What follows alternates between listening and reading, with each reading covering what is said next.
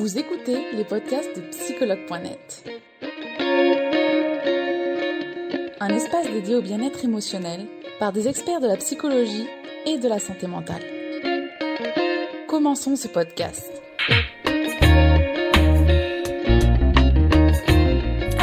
Et voilà. Bonjour Charlotte. Merci d'avoir, bonjour, merci d'avoir accepté de faire ce live avec nous, Lucille. Euh, tu es toute heureuse, ça se voit toute joyeuse, donc tant mieux. Ouais. Ouais, je suis vraiment ravie d'être là avec toi. Euh, ouais, parce que je pense que c'est vraiment une question importante. Donc, euh, donc voilà, contente. Et, c'est bien, et c'est bien justement que t'en parles parce qu'on voit jamais ce, côté-là de la psychologie. Donc c'est, c'est intéressant. Merci d'avoir accepté du coup de, de faire ce live et de traiter ce sujet. Donc comment bien vivre la sélection en psycho? Et avant Lucille, donc de parler euh, de ce de ce thème, je vais te demander de te présenter s'il te plaît aux utilisateurs et utilisatrices. Oui, tout à fait. Alors, donc, je m'appelle Lucille Chargé, je suis psychologue clinicienne euh, depuis un an maintenant. Et à côté, j'ai aussi une activité de coach que j'ai appelée coach en épanouissement universitaire. Parce qu'en en fait, comme on le sait, voilà, les études, c'est pas toujours facile à l'université, on est quand même beaucoup seul. Et l'idée, c'est qu'en fait, moi, je me concentre principalement sur les étudiants en psychologie. Il y en a beaucoup. Le Covid est passé par là. Ça a été très difficile. On a tous euh, vu euh, ce qui a pu se passer. Et voilà. Et l'idée, en fait, c'est que j'apporte aussi euh, ce soutien-là à côté, du coup, de mon métier de clinicienne. D'accord, super, merci et bravo à toi, Lucie. C'est vrai, c'est tout à ton honneur, Lucie. Alors justement, comment bien vivre la sélection en psycho? C'est quoi justement la sélection en psycho et à quoi ça sert? Oui, alors la sélection en psycho, on peut dire c'est un léger équivalent avec le concours de médecine, sauf qu'en fait c'est en psychologie. Donc pour être psychologue, il faut 5 ans d'études, 3 ans de licence, 2 ans de master. Et entre la dernière année de licence et le master 1, il y a une sorte de limite à ce moment-là et c'est ce qu'on appelle la sélection. Et en gros, la sélection, ça va être l'idée de faire, de constituer, de choisir des masters donc, faut savoir qu'en France, actuellement, il y a 209 masters en France métropolitaine euh, de psychologie pour avoir le titre de psychologue. Et en gros, il suffit donc de faire un dossier écrit et ensuite un entretien oral pour certaines facs. D'accord. Voilà, en gros, ce que c'est. D'accord. Merci, euh, Lucille. Euh, alors, justement, en quoi les notes sont importantes pour la sélection? Et ainsi, donc, justement, comment je peux valoriser mon dossier de sélection malgré des notes moyennes? Hmm, c'est ça. Alors, en fait, les notes sont plus ou moins importantes. C'est-à-dire qu'il y a certaines facs qui vont dire explicitement sur leur site web, nous, on veut telle moyenne pour aller dans, notre master. Donc, dans ce cas-là, on se prête au jeu. Si ce n'est pas dit, ça veut dire qu'il y a d'autres pièces, en fait, qui sont valorisées. Et dans ce cas-là, donc, il faut bien constituer toutes ces pièces-là. Euh, voilà, tout ce qui est euh, CV, lettre de motivation, euh, voilà, il y a encore d'autres pièces qui sont demandées à l'intérieur, mais faire des expériences aussi autour, c'est important. Quand on est étudiant, ce n'est pas juste les études qui sont euh, valorisées, c'est aussi tout ce qu'on peut faire à côté, tout ce qu'on peut amener en bagage en plus. Est-ce que tu peux donner des exemples justement de bagages qui peuvent être intéressants à avoir? Ouais, complètement. Alors tout ce qui va être euh, bénévolat, tout ce qui va être service civique, ça, c'est ultra engageant. Euh, ça, ça permet vraiment d'être immergé en fait dans le monde professionnel. Tout ce qui est stage aussi, bien sûr, que ce soit à l'intérieur du cursus ou à côté. Mais euh, vraiment, enfin, allez-y à fond sur le bénévolat. Ça, tout le monde peut le faire. Donc allez-y là-dessus. Hmm. D'accord, top. Merci Lucille pour ces conseils. Alors justement, quelles sont aussi les pièces et étapes d'un dossier de sélection réussi sereinement? Ouais. Alors là-dessus, ce qui va être important, ça va être de bien travailler son CV parce que c'est la première chose en fait qui est regardée. Ensuite, ça va être la lettre de motivation. Donc là, l'idée, c'est vraiment de donner toutes ces motivations, de montrer qu'on a un projet professionnel qui est quand même bien euh, bien euh, fort, on va dire. C'est pas juste de dire j'ai envie de devenir psychologue, c'est de dire je veux devenir psychologue auprès d'enfants atteints d'autisme, etc. et d'expliquer pourquoi, par exemple. Après, une autre pièce qui est très importante, c'est le projet de mémoire. Projet de mémoire, ça va être une sorte de résumé un peu où on va expliquer qu'est-ce qu'on a envie de faire l'année prochaine comme mémoire. Et du coup, ça, pareil, il faut aussi avoir une méthodologie là-dessus euh, importante en lien avec notre projet professionnel et avec le master. Surtout, tout doit être en lien avec le master. Sur le CV, c'est pareil, on met vraiment des expériences en lien. Hmm. D'accord. On a une question qui est tombée directement, Lucie, je me permets de la poser parce que je la Super. Il y a une personne qui dit comment on peut faire un stage? Alors, est-ce qu'un stage, c'est important justement pour cette sélection? Ouais, c'est très très important parce qu'en fait, il faut savoir, mais on le sait plus ou moins déjà, il y a énormément de concurrence malheureusement. Pour aller en master, il y a très peu de place. Donc en soi, plus vous allez avoir des expériences professionnalisantes et mieux ça ira. Pour faire un stage, si vous êtes étudiant, eh ben vous demandez une convention de stage à la fac. Si vous n'êtes pas étudiant, ça peut être auprès de la mission locale quand vous avez moins de 26 ans. Ça peut être aussi encore une fois sous forme de bénévolat, mais vous demandez bien une feuille à la fin, une attestation qui prouve que vous avez fait ça, tout simplement. D'accord, super. Hmm. Merci pour tes conseils, euh, Lucille. Est-ce que justement les, euh, les étudiants, ils n'ont pas du mal à trouver des stages? Est-ce que c'est quelque chose de complexe? Ouais. Ouais, énormément. En fait, ce qui est difficile, c'est que, en gros, quand on est en L3, les professionnels vont dire non, vous n'avez pas assez de bagages pour venir chez nous. Et quand euh, ils sont en M2, ah non, désolé, il n'y a plus vraiment de place. Et en fait, on est toujours comme ça, un peu les, les fesses entre deux chaises. Mais moi, ce que je conseillerais, c'est d'aller directement appeler la structure, d'aller sur place, de tenter de rencontrer les cliniciens, par LinkedIn, voilà, de manière tout à fait respectueuse, mais en montrant qu'on est motivé, en ciblant bien les gens avec qui on a envie de faire des stages, et surtout garder espoir. C'est là, il faut de la persévérance là dans ces cas-là. D'accord. Alors justement, comme on vient de voir, ce parcours il peut être parfois compliqué. Alors, quelles sont tes astuces à toi pour prendre soin de soi pendant le processus de la sélection? Ouais, ça, ça me tient vraiment à cœur. Hein. C'est vraiment pour ça que là, j'ai lancé euh, ce compte euh, Instagram. Ça va être déjà l'organisation, je dirais. C'est-à-dire, euh, on postule pas dans 40 masters. Moi, ça, c'est un truc que je n'arrête pas de dire. Maximum 5. Il faut aussi se faire confiance. Notre énergie, elle est limitée. Donc, mettons-la dans ce qu'on veut vraiment. Donc on s'organise, euh, on travaille euh, certaines heures par semaine, on, a un planning, on essaie un petit peu de suivre ça sans être trop rigide. Après, ce qui va être ultra important et c'est vraiment ce que je, je défends beaucoup. Ok, c'est peut-être une compétition, mais en réalité, on a besoin de psychologues en fait dans ce monde. Donc, il y a de la place pour tout le monde. Donc, ce qui est important aussi, c'est de coopérer les uns avec les autres, de pouvoir s'entraider, que ce soit dans le cercle étudiant psy, mais aussi en dehors. Parlez-en à vos proches aussi que vous êtes en train de passer une sélection et que c'est pas facile. L'autre point, je dirais, ça va être d'accepter que c'est des montagnes russes. Pour moi, c'est une sorte un peu de rituel de passage de vie. C'est-à-dire, on, passe d'un petit oiseau qui apprend des choses à, OK, là, je me lance vraiment dans le master et dans deux ans, je suis clinicien ou clinicienne. Et je trouve que c'est important aussi bah, de prendre en compte que, bah oui, en fait, c'est stressant, mais on peut quand même bien le vivre en étant entouré au maximum. Vraiment. Et le plan B, ça c'est le dernier point sur lequel j'insisterai, c'est ok en fait de ne pas réussir tout de suite la sélection, mais pensez à un plan B. Service civique, DU, autre formation si vous avez envie, voyager, c'est important aussi de vivre. et revenez ensuite sur la sélection quand vous vous sentez prêt et peut-être plus mature aussi au niveau du projet. D'accord. Hmm. Alors justement, Lucille, qu'est-ce qui se passe si on n'est pas pris euh, pour cette sélection, justement, cette première année? Il faut attendre encore une année plus tard ou c'est il y a combien de laps de temps? Alors actuellement, le système tel qu'il est, euh, en fait, on peut postuler aux sélections tous les tous les ans et la période de sélection se fait entre mars et juillet. En gros, juin-juillet, c'est les oraux. Mars jusqu'à juin, ça va être plutôt les dossiers écrits. Et c'est à ce moment-là, en fait. C'est sur un site qui s'appelle e-candidat. Toutes les facs ont des, ont des plateformes e-candidat et en fait, les étudiants postulent dessus, déposent leurs pièces et attendent les réponses. D'accord. C'est ça, en gros. Ouais. D'accord.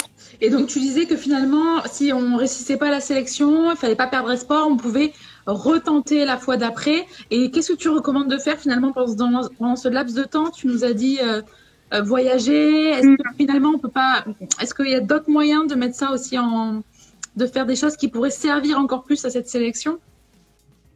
Ouais, complètement. Alors ça, pour le coup, moi, j'invite vraiment les personnes qui ont très peur de la sélection, mais d'aller sur mon compte en fait et de regarder les lives que je propose avec des cliniciens, avec des étudiants en master.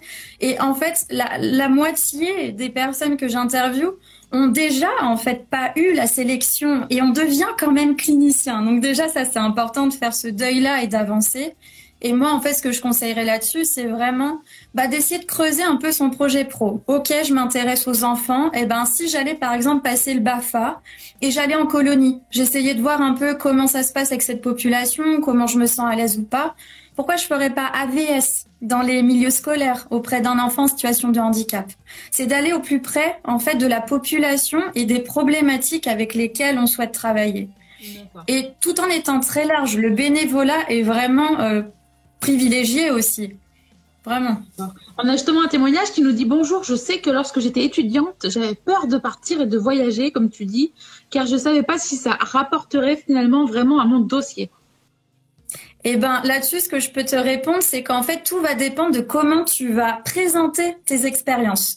Au contraire, le voyage, ça veut dire quoi? Ça veut dire ouverture d'esprit, interculturalité, adaptation à l'autre. Euh, enfin voilà, en fait, tu peux vraiment valoriser cette expérience. Euh. En fait, on peut tout valoriser, mais il faut montrer le versant qui est intéressant pour le jury euh, au moment du master. D'accord. Tu nous parlais aussi finalement, Lucie, je rebondis sur cette erreur que font les, les étudiants de, de, postuler à un grand nombre de, de facs. J'imagine qu'on peut dire fac. Mm. Est-ce que c'est très courant ça? Et qu'est-ce que tu recommandes dans ce cas-là? Donc cinq maximum 5 euh, cinq écoles différentes? Ouais, c'est ça. En fait, là, ça fait plus d'un an maintenant hein, que je fais ce coaching universitaire. Ce que j'ai remarqué, c'est qu'en gros, plus on est angoissé, plus on se dit, bah, je vais postuler partout, comme ça, j'ai plus de chances d'être pris. Mais c'est faux. Parce que notre quantité étant, d'énergie étant limitée, si on met 80 masters là au lieu de 5, clairement, la qualité est pas la même avec laquelle on va travailler sur ces masters. Donc déjà, travaillons sur notre confiance en soi, sur ce qu'on aime vraiment. Et vraiment, choisissez 5 masters, maximum entre 5 et 10, mais pas plus, et faites-vous confiance. Écrivez avec le cœur, ça marche bien dans les lettres de motivation. D'accord. Et tu nous as aussi spécifié qu'il y avait près de 208 écoles finalement qui faisaient, euh, donc j'imagine, avec des spécialités différentes, donc ça laisse quand même un large choix euh, pour les étudiants. Ouais, c'est absolument fou. En fait, je me suis amusée à créer un tableau où j'ai recensé les 209 masters à l'intérieur. Ça m'a pris des mois pour faire ça. Et en fait, c'est assez intéressant parce que parfois il y a les mêmes noms de masters, mais c'est pas du tout le même programme, c'est pas du tout la même chose. Donc attention, attention à ça et lisez bien à l'intérieur ce qu'il y a écrit. L'exemple concret, c'est par exemple les masters en développement. Développement, ça peut être juste l'enfant, mais en fait, développement, ça peut être aussi la personne vieillissante. Donc, il faut faire attention aussi où on postule, effectivement. D'accord. Alors justement, Lucille, est-ce qu'il y a des, des ressources où euh, les étudiants ils peuvent retrouver euh, tous les euh, tous les finalement toutes les écoles possibles où ils pourraient postuler? Ben, écoute, moi, à ma connaissance, non, parce qu'en fait, c'est un travail qui est assez conséquent à faire. Alors, ce que je peux recommander, c'est d'aller peut-être sur le groupe Facebook L3 M1 Psycho France entière. Ça, ça peut être pas mal. Sinon, en réalité, suivre mon compte aussi, parce qu'en fait, je suis vraiment beaucoup, beaucoup sur la sélection. Et, euh, et sinon, effectivement, moi, j'ai un tableau, en fait. J'ai un tab j'ai ce tableau-là que je mets à jour tous les six mois, voilà, s'il y a besoin. Et sinon, eh bien, faut vraiment tenter de chercher au maximum d'infos par soi-même. Mais c'est vrai que c'est plus simple avec le tableau, finalement, vu que tout est recensé à l'intérieur. Hmm. Alors, je regarde justement les autres témoignages qu'il y a, Lucille. Euh, il y a une personne qui nous dit ne pas oublier que malgré tout votre une... ne pas oublier que malgré tout votre université elle va avoir tendance à vous prendre plus facilement que des étudiants extérieurs car ils savent quel parcours vous avez suivi. Est-ce que c'est vrai ça, Lucille? Eh bien, moi je dirais oui et non. Je dirais oui parce qu'en fait, ce qui est intéressant quand on postule dans sa propre fac, c'est que les profs connaissent forcément exactement le programme qu'il y a eu en licence, avec quel prof. Donc ça parle directement. Et non, parce que finalement, on peut aussi énormément bouger. Il faut oser bouger, aller vers le master qui nous correspond vraiment. Finalement, si notre cursus, notre motivation correspond à un master à l'autre bout de la France, mais allons-y, on a tout autant de chance. Par contre, c'est vrai, il y a aussi des quotas. Mais les facs peuvent le dire, ça. Combien de personnes extérieures peuvent venir? Donc moi, je conseille de pas vraiment euh, tenir compte de ça et d'aller vers ce vers quoi on est bien aligné, où on se sent bien d'aller, parce que ça se ressent dans la candidature. D'accord. Alors Lucie, justement, c'est intéressant parce que dans les questions, on a la même question que je t'ai posée. Finalement, Delisa qui nous dit où se renseigner sur les différents masters qui existent. Donc j'imagine qu'effectivement, euh, c'est dommage, c'est dommage. Ouais, parce qu'elle dit, je ne sais pas vers quel master aller. Alors, est-ce que ça, on, finalement, il y a, a d'autres ressources pour trouver le master qui nous correspond? Comment on peut faire? Ouais, bah en fait justement, enfin c'est c'est bête à dire, mais c'est le système rend ça aussi assez opaque pour que finalement chacun doive chercher les informations. C'est vraiment pour ça hein, que j'ai créé le tableau, c'est pour faire gagner du temps. Le tableau m'a pris 40 heures à le recenser, où en fait je suis allée sur chaque fac et il peut y avoir euh, de deux masters de psycho à 10 masters de psycho en fonction des facs. Donc moi, ce que je peux vous conseiller, ça peut être vraiment d'aller sur chaque fac, regarder ce qu'il y a. Mais actuellement, il n'y a pas en fait de, de, de, choses gratuites disponibles et à jour euh, parce que c'est un travail colossal, tout simplement. Donc sinon, vous tapez tout simplement sur Google master euh, enfant et vous regardez avec la région. Si vous n'avez pas envie de bouger de certaines régions ou aller dans d'autres, peut-être essayer comme ça, ouais. D'accord. Merci Lucille déjà pour toutes ces informations. Je regarde s'il y a d'autres questions euh, qui sont tombées, mais je pense que je l'ai toutes, j'ai toutes dites qui nous dit comment se passe le programme? Le programme. Alors du coup, je pense que la personne parle du programme que je suis en train de faire actuellement qui s'appelle Sélection authentique. D'accord. Et en fait, c'est un programme où actuellement il y a 28 personnes à l'intérieur. Donc, faut savoir qu'il y a les trois quarts, ce sont des personnes qui n'ont pas eu la sélection les années précédentes ou l'année précédente. Et en fait, ce programme, on peut l'intégrer. Il y a du coaching de groupe où en fait, il y a de la méthodologie, comment écrire une lettre de motivation, un CV, tout ça lié à la sélection. Il y a ce que j'affectionne particulièrement, c'est des cercles de parole où en fait, chaque personne va pouvoir parler de son ressenti, de son stress. Et en fait, on fait descendre tout ça ensemble. Il va y avoir aussi tout ce qui est coaching de groupe. Donc en fait, on relie ensemble deux dossiers de candidature et on fait un entretien oral. Moi, j'adore ce moment-là où en fait, effectivement, on va, voilà, je vais jouer le jury plus ou moins méchant et, ça permet effectivement. du coup. c'est ça. Comme ça, ça les prépare bien. D'accord. Je regarde s'il y a d'autres. Euh, oui, Cher nous dit dans les universités, il y en a qui organisent parfois des réunions d'information pour présenter les différents masters et leur contenu. Exactement, et ça, ça va être ce qu'on appelle les journées portes ouvertes. Alors, parfois, elles sont en ligne grâce au Covid, parfois, elles le sont pas, il faut aller sur place. Sinon, vraiment, n'hésitez pas à aller sur le, encore une fois, le groupe Facebook et aller voir un peu les étudiants, poser leur des questions. Après, moi, là, actuellement, j'ai fait 25 lives avec 25 masters différents. Vous pouvez aussi regarder les lives, ça va vous donner plein d'éléments hein, sur les masters. Mm, mm. Merci, euh, merci Lucille pour toutes ces informations sur la sélection en psycho. J'espère que ça a aiguillé euh, certaines personnes et pour celles qui ne sont pas euh, en live avec nous, qu'elles pourront le revoir vu que le live sera rediffusé. Je ne sais pas si tu avais un message à faire passer sur la sélection psycho, si tu veux parler finalement un peu plus de ton Instagram à toi où, on peut retrouver les différentes informations. N'hésite pas. Hmm. Si, en fait, le, message que j'ai envie de passer, ça va être euh, un peu un message d'espoir. Ça va être de dire, en fait, c'est pas parce que euh, vous êtes refusé au moment de la sélection que c'est vous qui l'êtes. C'est un dossier écrit. Ça n'est pas qui vous êtes ce dossier. Faites-vous confiance. Si vous sentez que vous êtes fait pour ce métier de psychologue, mais allez-y, retentez, retentez juste différemment. Essayez de penser les choses. Qu'est-ce qui a marché, pas marché. Et un autre point, on n'est pas obligé, quand on a obtenu la licence de psycho, d'aller directement en master si on se sent pas prêt. Prenez le temps, en fait, c'est très valorisé d'avoir des expériences à côté, d'être plus mature. Je parle pas d'âge, je parle juste de maturité de projet professionnel. Donc laissez-vous le temps aussi d'expérimenter d'autres choses avant de revenir euh, sur ce master. Mais tout est possible. C'est ça, c'est mon, mon grand truc. Tout est possible, vraiment. Merci, merci Lucille pour ce message euh, d'espoir. Euh, merci beaucoup d'avoir accepté de faire ce live et de nous parler donc de cette sélection en psycho. Euh, je te laisse rappeler ton Instagram pour ceux qui. Oui, tout à fait. Alors l'Instagram, ça s'appelle pitch.master avec un s.psycho. Voilà. merci Lucille, je te souhaite une très belle journée et merci d'être venue parler de cette fameuse sélection en psycho. Merci beaucoup Charlotte. Au revoir, bonne journée. Merci Lucille, belle journée à toi. Nous espérons que vous avez aimé le podcast d'aujourd'hui. Souvenez-vous que tous ces sujets sont disponibles sur notre site psychologue.net et que vous pouvez également voir la vidéo complète sur l'Instagram TV sur psychologue.net. Rendez-vous dans notre prochain podcast.